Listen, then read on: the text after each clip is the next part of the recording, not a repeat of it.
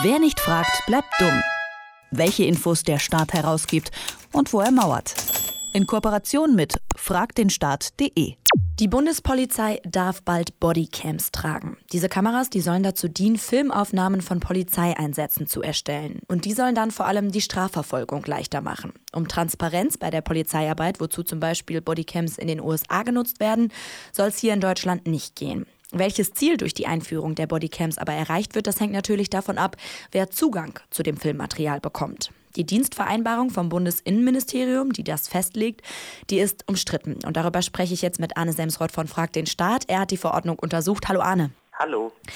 Die Dienstvereinbarung ist jetzt draußen. Die sagt eben, wer Zugriff auf die Bilder von den Bodycams haben soll. Was ist daran jetzt problematisch?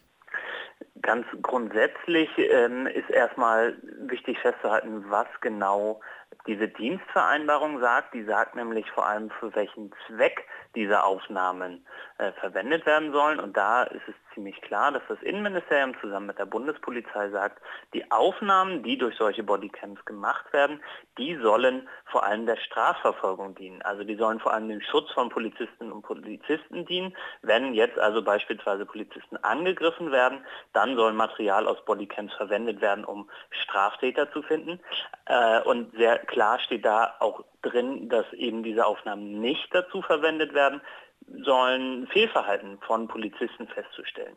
Wir sehen gerade so in den USA, wo ja man auch relativ viel Material von solchen Bodycams kennt, dass da Bodycams tatsächlich nicht nur für die Strafverfolgung genutzt werden, sondern tatsächlich auch Transparenz über staatliches Handeln feststellen sollen. Und in Deutschland, das sieht man in dieser Dienstvereinbarung ganz gut, ist das offensichtlich nicht das Ziel. Bleiben wir jetzt mal in den USA, du hast es da gerade genannt. Haben denn diese Bodycams da dieses Ziel erfüllt, wirklich die Polizei oder die Arbeit von den Polizeibeamten zu kontrollieren?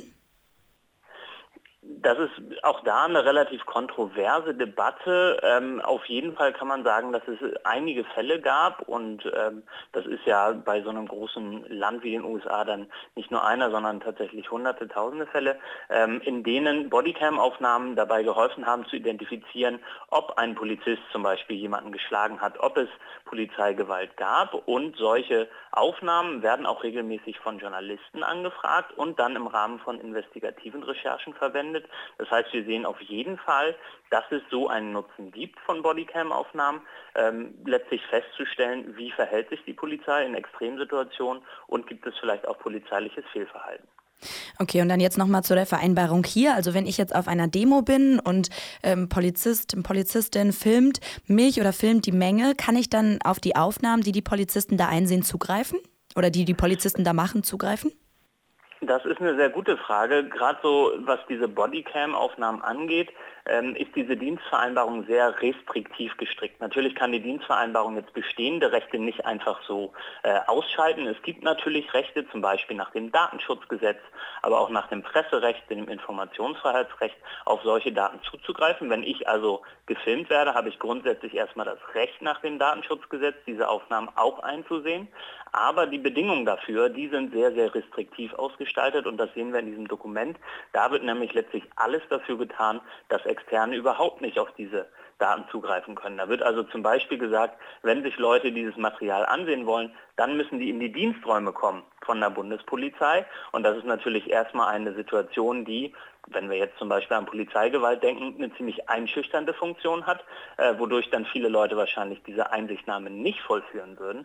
Ähm, und wir sehen, dass letztlich alles versucht wird, um diese Daten nicht herausgeben zu müssen. Und äh, nur in Extremfällen, steht da ungefähr drin, sollen solche Daten herausgegeben werden. Das heißt, äh, diese Dienstvereinbarung, die setzt da schon ziemlich ganz ziemlich klar den, äh, den Ton bei der ganzen Sache, nämlich diese Aufnahmen sollen nur für die Polizei sein und wirklich ausschließlich für die Polizei.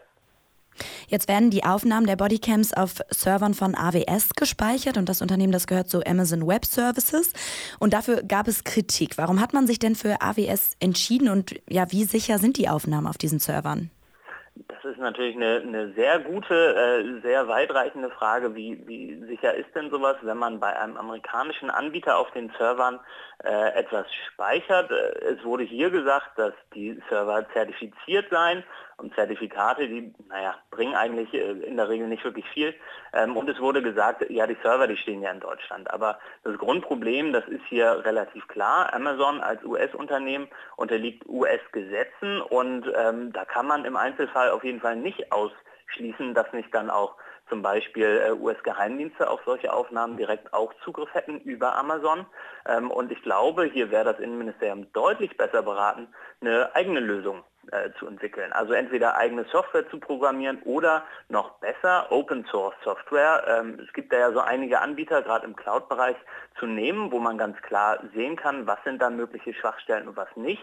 Und äh, da eine Infrastruktur zu investieren, die dann auch sicher ist äh, und wo sichergestellt werden kann oder einigermaßen zumindest, dass diese Daten dann auch nicht an Unbefugte gelangen. Jetzt gibt es in vielen Bundesländern ja schon Bodycams, die im Einsatz sind. Wie sieht es da mit dem Zugang zu dem Material aus? Ja, wir sehen in einigen Bundesländern, dass es Pilotversuche gibt. Also äh, man kann davon ausgehen, dass letztlich in ganz Deutschland bald Bodycams im Einsatz sein werden. Und äh, wir sehen in den einzelnen Bundesländern, dass es tatsächlich vor allem Pilotversuche sind. Das heißt, äh, nur einzelne Einheiten dann so ausgerüstet werden.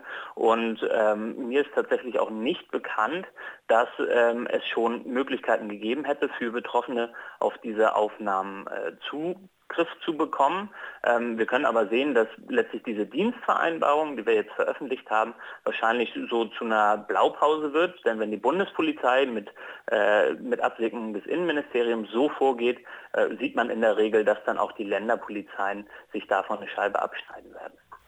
Okay, und jetzt zum Abschluss, Arne, nochmal deine, ähm, dein Fazit. Steht diese neue Dienstvereinbarung jetzt tatsächlich dem Informationsfreiheitsgesetz entgegen? Man kann auf jeden Fall sagen, dass diese Vereinbarung so geschrieben ist, dass der Geist der Intransparenz darin weht. Also äh, letztlich will man nicht, dass jemand anders als Polizisten selbst diese Daten bekommen. Und das ist ein ziemlich fatales äh, Signal, gerade aus Bürgerrechtsgesetzpunkten, Gesichtspunkten. Denn ähm, wenn es solche Bodycam-Aufnahmen gibt, dann sind die ein ziemlich massiver Eingriff in die Privatsphäre von Personen und äh, dann sind die auch wahnsinnig wertvoll, nämlich für die Kontrolle der Polizei und dann müssen sie auch dafür verwendet werden können und die Bundespolizei, die macht mit dieser Dienstvereinbarung klar, das will sie nicht und das kann so aber nicht stehen bleiben. Hier muss man auf jeden Fall noch nachbessern.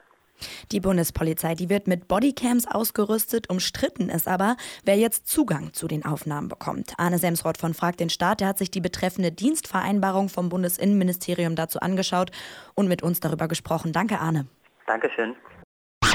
Wer nicht fragt, bleibt dumm. Die Serie auf Detektor FM. Den Staat selbst was fragen? Ganz einfach. Auf fragdenstaat.de.